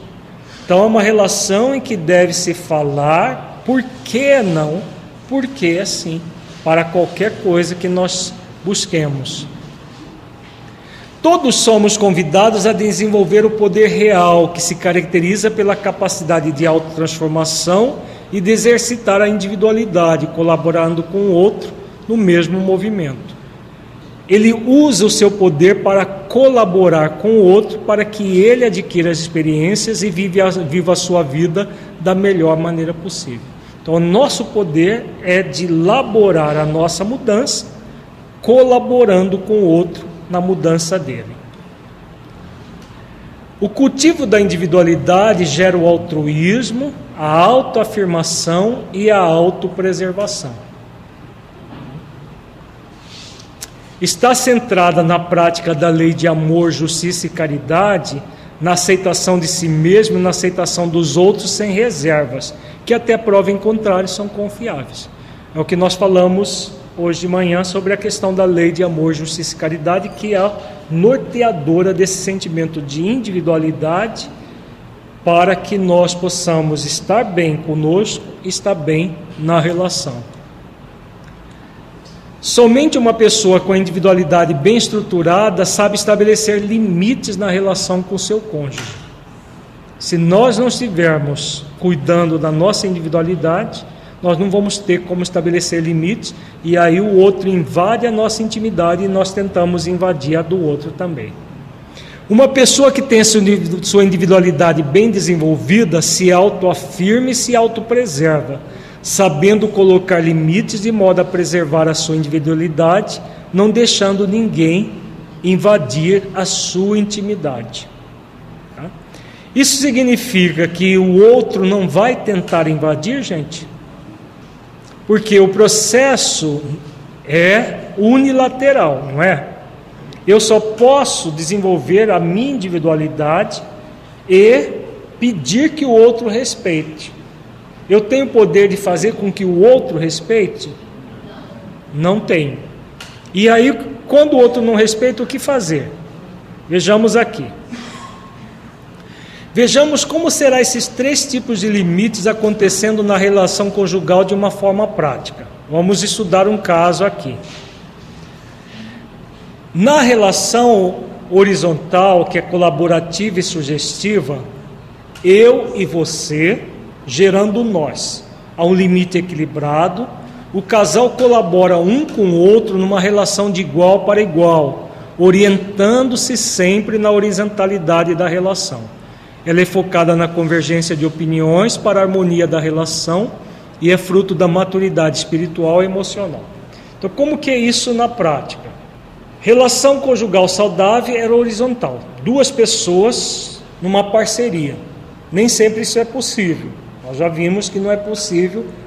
É, é possível nas relações é, é, nas provacionais quando ambos os cônjuges estão no mesmo nível de evolução ou muito próximo um do outro.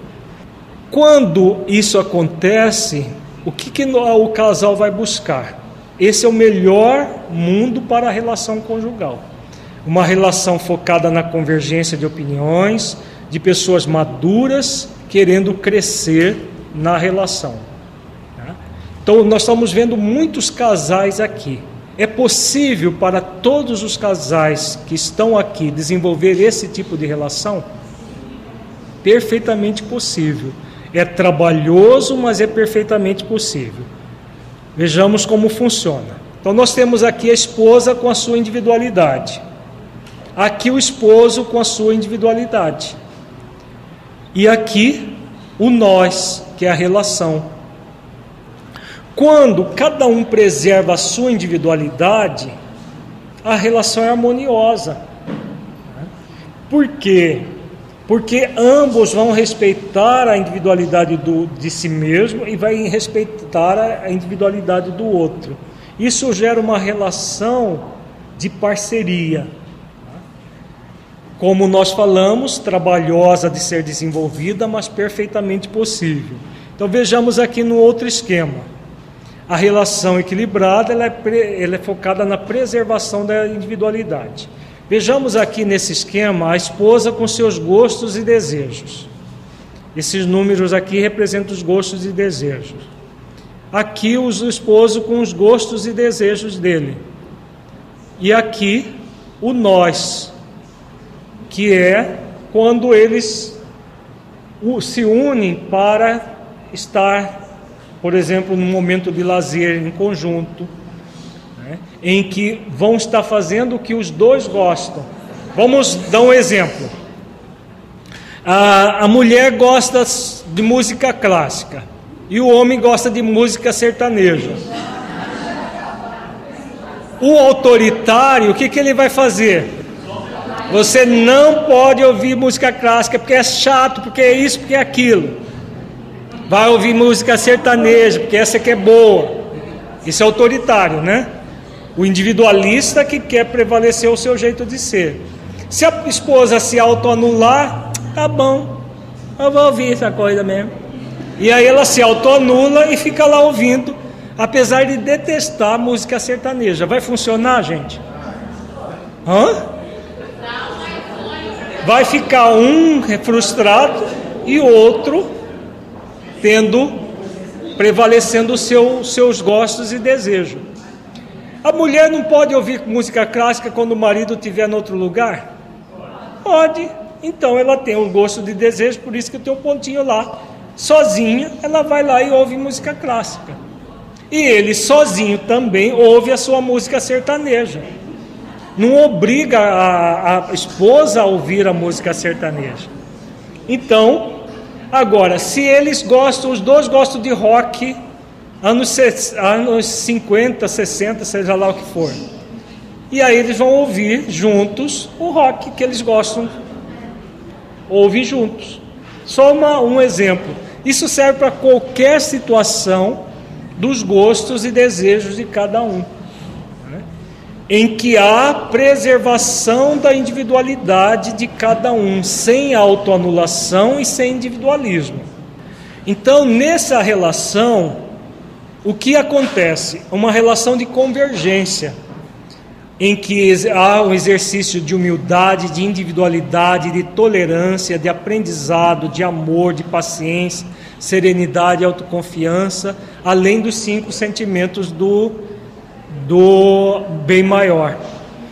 O casal trabalha para convergirem nas suas relações. Né? E aí vão, se, vão sempre buscar harmonia a individualidade de um, a individualidade de outro e o conjunto na relação.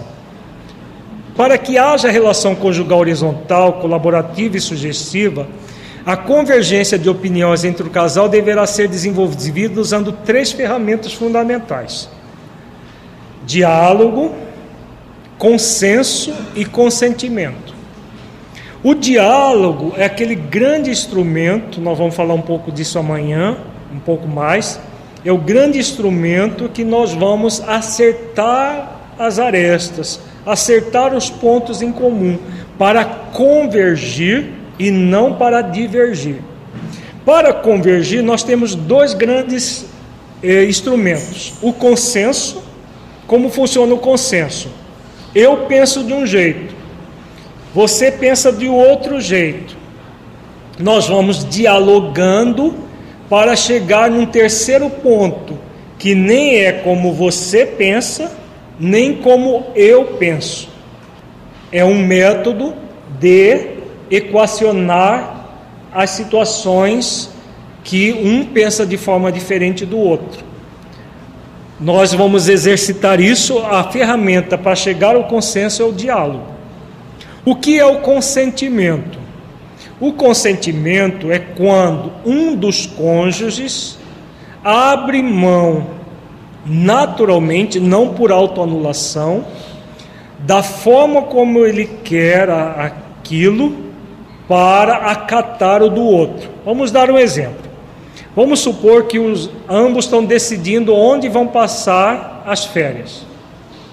Então, uma semana de férias, o esposo quer ir para uma praia lá no Nordeste e a mulher quer ir para Poços de Caldas, né, interior de Minas Gerais. Aí, se eles estão trabalhando uma relação conjugal horizontal, eles podem trabalhar pelo consenso ou pelo consentimento. O consenso, eles vão conversar e vão, por exemplo, vão passar três dias em Poço de Caldas e três dias lá em. E chega um consenso. Chegou? Ótimo. Se é a solução boa para eles, não importa. O consentimento, um deles abre mão. Bom, tudo bem, esse ano vamos para o Nordeste, mas ano que vem nós vamos para Poço de Calda, tá bom? Tá bom. Chegaram a um consentimento consensual, né, em que vão trabalhando na relação para formar esse nós sempre e não criar nós cego, né? Porque muitas vezes, em vez de criar o nós, eu e você, nós damos nó na relação. Se nós dermos nó na relação, o que, que vai acontecer? O que é que acontece, gente? Cedo ou tarde a gente vai voltar para desfazer os nós. Né? Os nós cegos que a gente dá na relação, volta e meia nós precisamos voltar para desfazer. Então é necessário, quanto mais nós trabalharmos o diálogo, consenso e consentimento, melhor. Somente é possível uma relação assim com o desenvolvimento dos cinco sentimentos básicos para que se construir o bem maior na relação: amor incondicional, renúncia, compaixão, mansidão e humildade. Aí nós vamos construindo uma relação cada vez mais aperfeiçoada, cada vez melhor.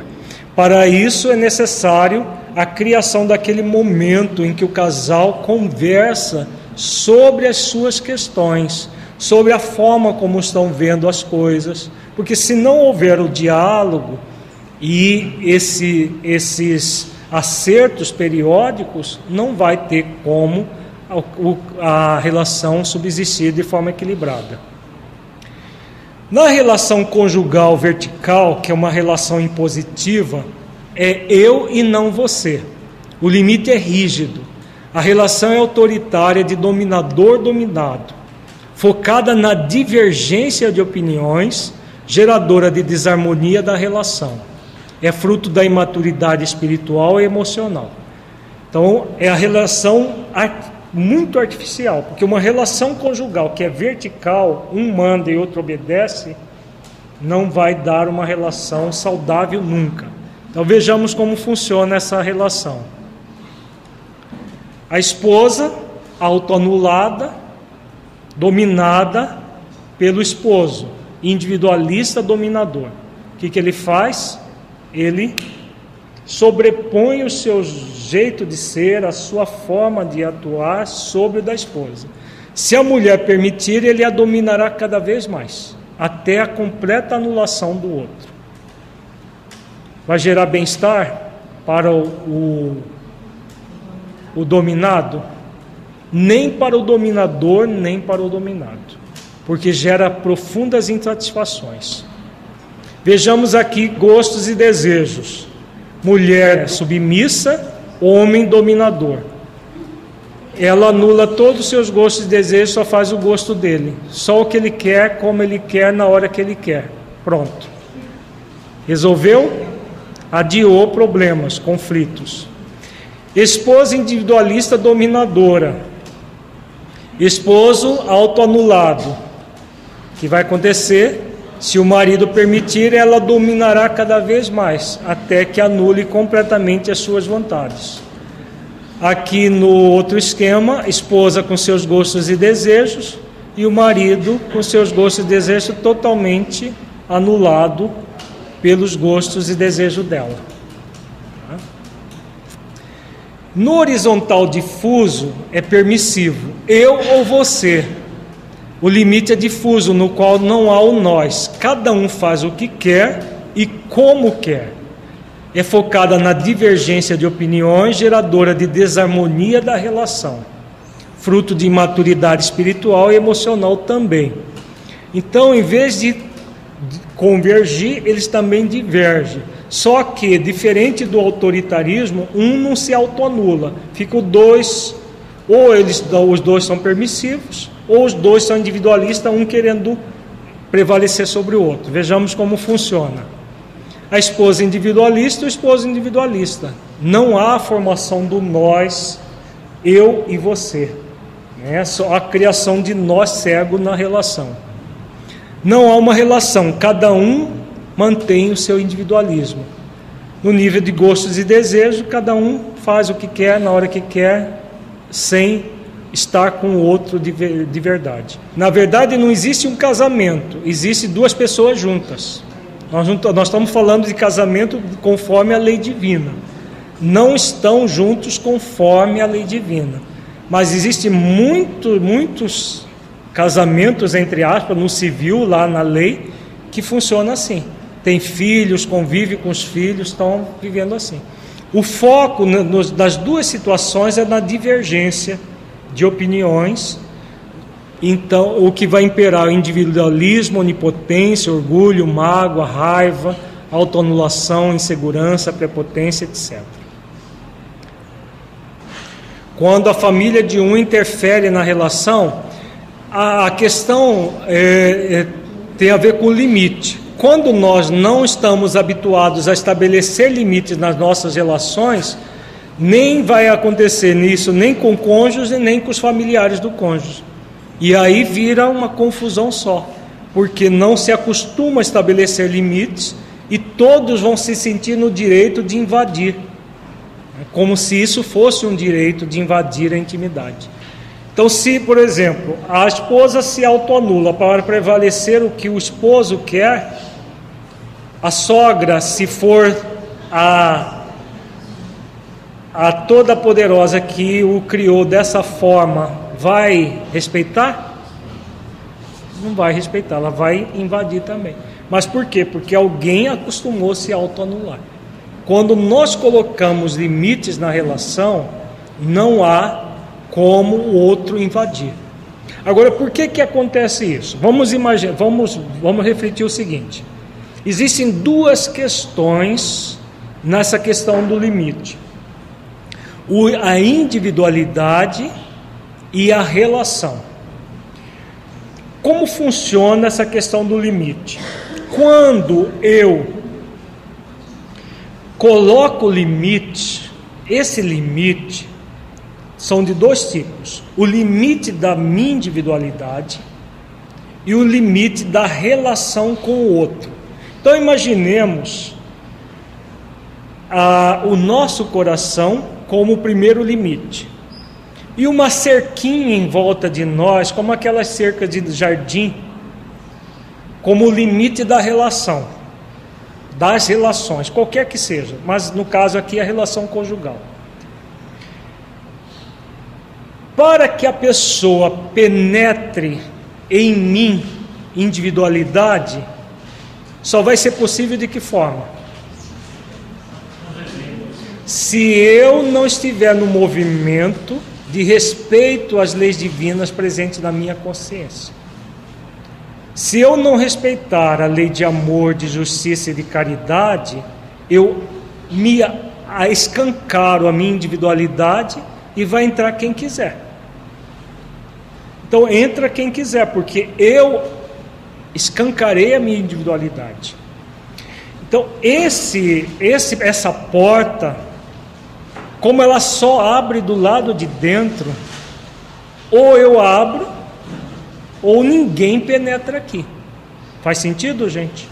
Isso que é o profundo, para que nós possamos desenvolver isso, é necessário aqueles cinco sentimentos que nós colocávamos, colocamos agora há pouco: autoestima, autoaceitação, autoconfiança, autovalorização e autorrespeito.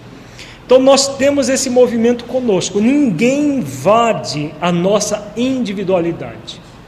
Agora, aquela cerca que é o limite da relação, para a pessoa invasiva, vai ser, vai ser possível, gente, impedir que ela invada? Porque nós não temos o poder de fazer escolhas por outro. Então imaginemos a pessoa pegando um trator e vindo para cima da nossa cerquinha e arrebenta com a nossa cerquinha. Nós temos o poder de impedir? Não temos. Qual é o poder que nós temos? De levantar de novo a cerquinha e mostrar para a pessoa: olha, tem uma cerca aqui, ó. Na próxima vez eu gostaria que você respeitasse. E significa que nunca mais o outro vai pegar o trator e vai passar por cima da nossa cerquinha? Às vezes, cinco minutos depois que a gente falou, o outro pega o trator e arrebenta com a nossa cerquinha. E nós vamos repetir e repetir e repetir. Isso que é o limite da relação. Você estabelece o limite e aponta para o outro. Aqui tem um limite. Se o outro passar por cima, você repete. Isso só vai acontecer se você mantiver preservado a sua individualidade. Porque se você se autoanula, você escancara, você, você mesmo arrebenta com a cerquinha e deixa a porta do seu coração aberta. Entra quem quiser. E vai entrar e vai fazer um carnaval lá dentro, vai sair e você vai ficar todo com problemas por causa disso. Né? Então, isso que é a questão do limite na da própria relação. Nós não temos o poder sobre o outro, nós temos o poder sobre nós mesmos, as nossas atitudes. Ficou claro isso, gente? Ambrósia é casada com Felizardo, que costuma ser muito individualista e por isso invade a intimidade da esposa tentando impor o seu ponto de vista sobre as mais variadas questões. Ambrósia, porém, está decidida a transformar a experiência e desafio do seu casamento numa grande fonte de aprendizado e crescimento interior. No início de sua relação, anulava as suas vontades para que prevalecesse as do esposo, mas com o tempo passou a se sentir muito frustrada por essa atitude começou a querer se impor, contrapondo com seu ponto de vista os do esposo, tornando a relação muito conflituosa. Aos poucos percebeu que essa não seria uma boa alternativa, mas em hipótese alguma quer retornar à postura antiga. Então, nessa metáfora que nós acabamos de falar, como que fica essa questão dos conflitos no relacionamento conjugal da ambrósia? Se ela não coloca limites, o esposo vem e invade a sua intimidade. Se ela coloca limites, ele pode passar por cima do limite da relação, mas nunca da sua individualidade. Se ela se vinga dele, bom, já, já que passou com o trator em cima da minha cerquinha, eu vou lá e vou passar por cima da cerca dele também. Vai funcionar, gente? Tem casais que vivem um com. Tem hora um está no trator passando por cima da cerca do outro, tem hora o outro está no trator passando por cima da cerca do, do, do, do anterior. E vive trocando farpas um com o outro. Quando o trator não bate de frente, arrebenta um ao outro. É muito comum isso na relação conjugal. Então, o que, a Ambrósia pode fazer para não voltar a se autoanular? Porque antes ela se autoanulava e autoanular se abrir as portas do coração para que o outro invada. Ele invade com toda a força e muitas vezes fica morando lá dentro. Pontuar sempre que for possível e necessário, colocando limites na relação né, e trabalhando em função da preservação da própria individualidade. Exatamente isso que ela deve fazer. Sim, é uma, é uma das pontuações que ela deve fazer. Porque antes ela não estabelecia a cerquinha. É, usando a metáfora que nós acabamos de falar, antes ela não colocava a cerquinha.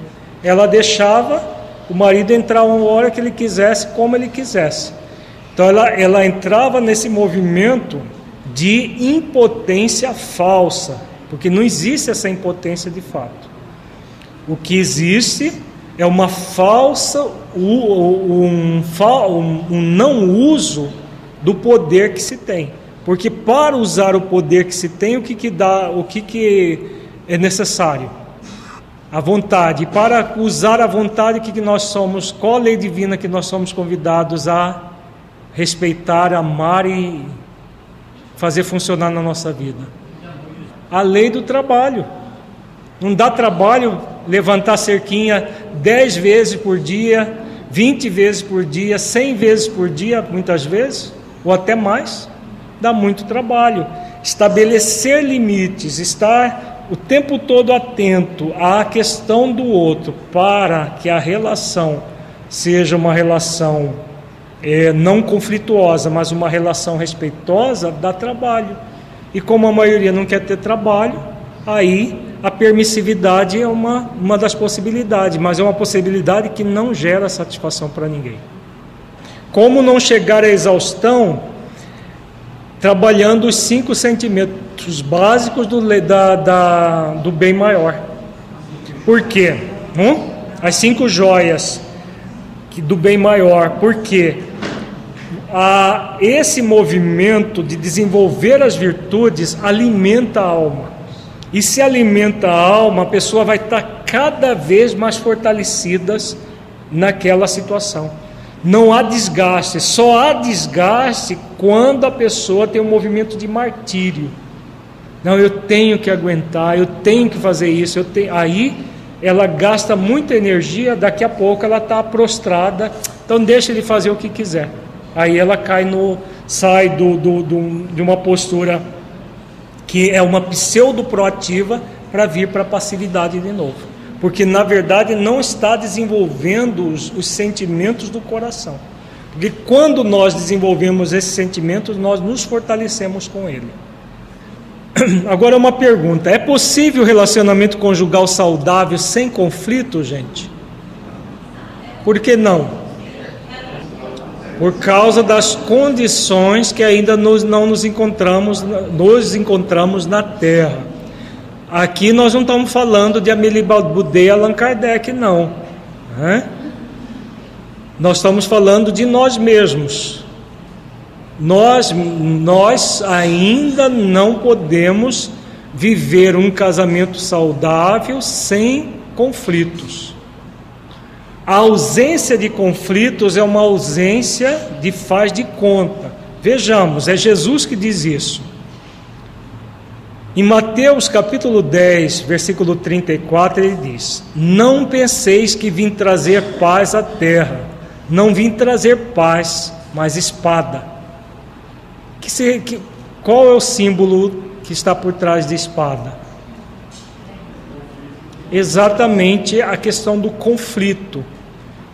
Ele não veio para trazer paz à terra, mas espada. Vamos aprofundar um pouco mais.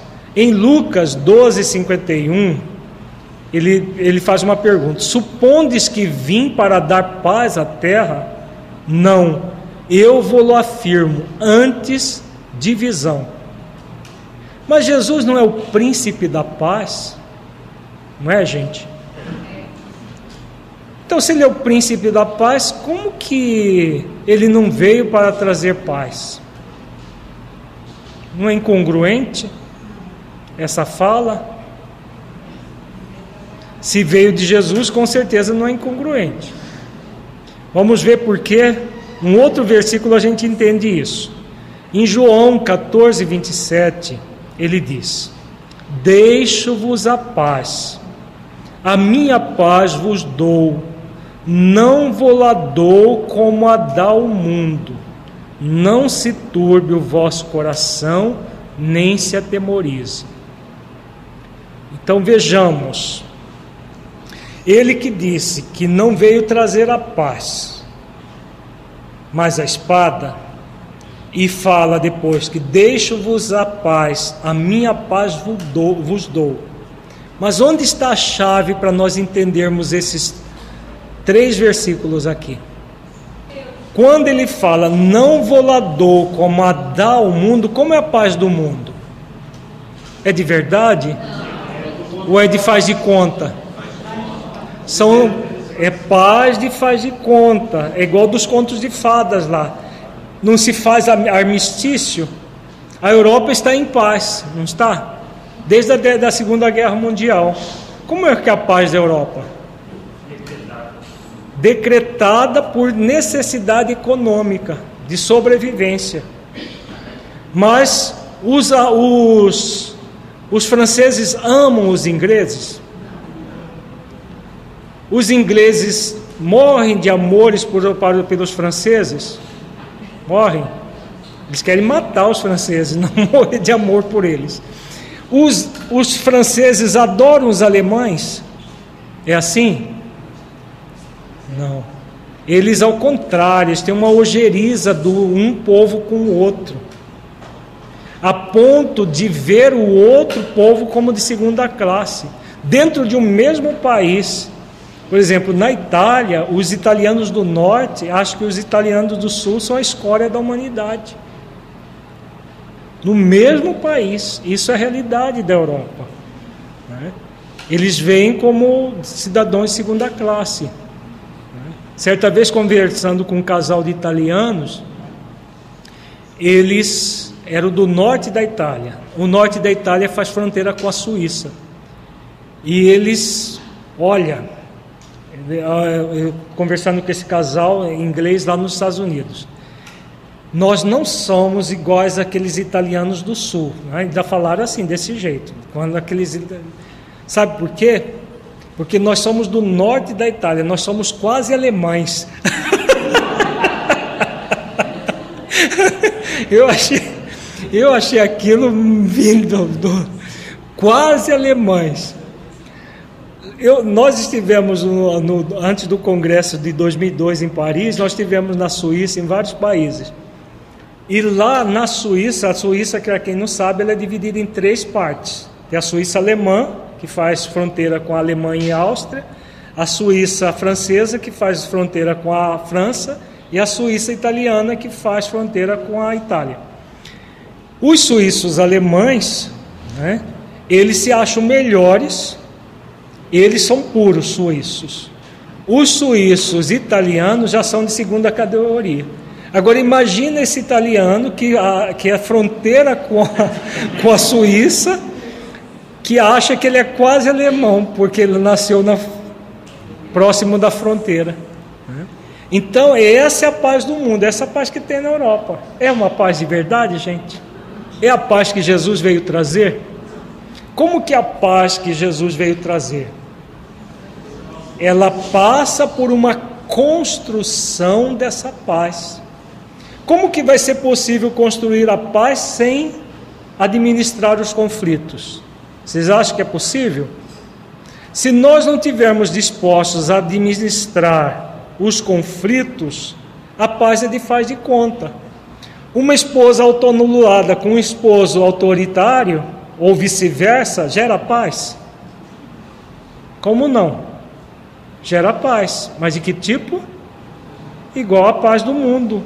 É a paz de faz de conta. Eles estão em paz. Não há briga. Se um fala assim o tempo todo para o outro, como que vai ter briga? Assim seja. Seja feita a sua vontade. Assim seja. Vai funcionar? Vai, vai gerar conflito? Vai. Não vai gerar conflito exterior. Onde vai para onde vai o conflito? Interior. Não é o que acontece com os países? A paz fica reinando no país até que aquele conflito que foi simplesmente reprimido vem à tona e aí surge a guerra. Na Europa, só na, na, no século passado, houve duas grandes guerras mundiais por causa desses conflitos que ficavam de um armistício de um país com outro, mas era só de faz de conta. Daqui a pouco explodia tudo e arrebentava numa guerra. Primeiro guerras localizadas até a Primeira Guerra Mundial. Na Primeira Guerra Mundial houve um, um armistício em 1918. Funcionou? Logo veio a Segunda Guerra Mundial. Né? Ou até agora eles estão em paz. Por quê? Por necessidade econômica, porque senão não sobreviveria, estão em paz, mas é uma paz de faz de conta. Quando isso é trazido para o ambiente familiar, é a mesma coisa, no ambiente conjugal, é a mesma coisa. A ausência de conflito externo não significa ausência de conflito interno. Então nós somos convidados a quê? A trabalhar passando pela espada, pela divisão. Faz sentido, gente? Porque aí nós vamos fazer com que o conflito seja superado completamente. É essa a paz que Jesus nos dá. É essa que é a paz que ele veio nos ensinar. É a paz que não turba o coração, não gera temor. É a paz verdadeira construída nas nossas vidas.